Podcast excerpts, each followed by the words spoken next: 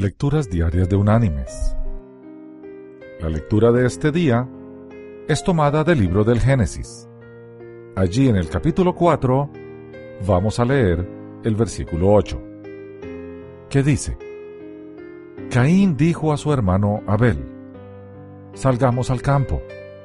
Y aconteció que estando ellos en el campo, Caín se levantó contra su hermano Abel y lo mató. Y la reflexión de este día se llama Poco importa el arma. Cuando el hombre quiere matar, poco importa el arma que usa para lograrlo. Claude Melan, francés, mató con una bola de billar a su oponente. Wendy Gilbert se acercó a su madre y la mató golpeándola con una tortuga viva.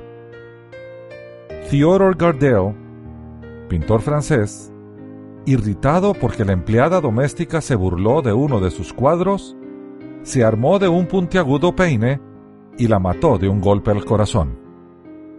Gordon Cummings, norteamericano, eliminó a su mujer rajándole el cuello con un abrelatas.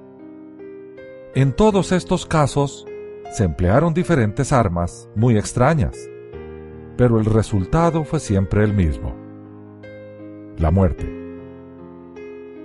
Estos y otros datos de homicidios con armas raras pueden leerse en el diario Le Temps de Francia. Además de estas armas, el artículo suministra datos de otras, entre las que se encuentran alfileres de gancho, escarbadientes, palos de golf, cables de teléfono y hasta cucharadas de salsa mexicana picante. Cualquiera que sea el arma, siempre ha sido un Caín matando a un Abel. Un ser humano derramando la sangre de otro ser humano. Al crear Dios el planeta Tierra, lo hizo para morada del hombre que había de crear. Y Dios nunca estableció que este suelo, que no sostiene, abriera la boca para recibir la sangre derramada de un ser humano. Cuando el primer asesino, Caín, mató a su hermano Abel, Dios le dijo, ¿qué has hecho? Desde la tierra, la sangre de tu hermano reclama justicia. Por eso, ahora quedarás bajo la maldición de la tierra, la cual ha abierto sus fauces para recibir la sangre de tu hermano que tú has derramado.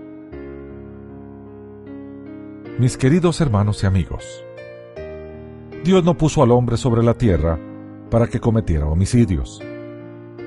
Tampoco para que el ser humano se goce en odios, violencias y venganzas, ni en adulterios, mentiras o pecados de ninguna especie. El plan de Dios es hacer una especie humana feliz que gozara de paz en una tierra próspera. No obstante, Dios hizo al hombre libre. Lo hizo para que pudiera amarlo y obedecerlo libremente. Pero por ser libre, tenía también la opción de apartarse de Dios. Si quería, podía desobedecer y caer en toda clase de aberraciones, lo cual hizo.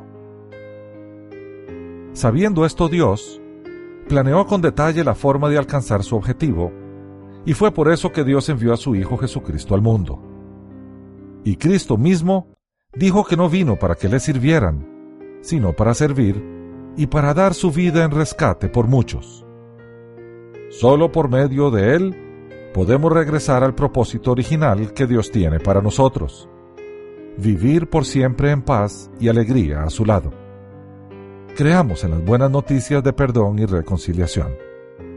Esa es la voluntad de Dios. Que Dios te bendiga.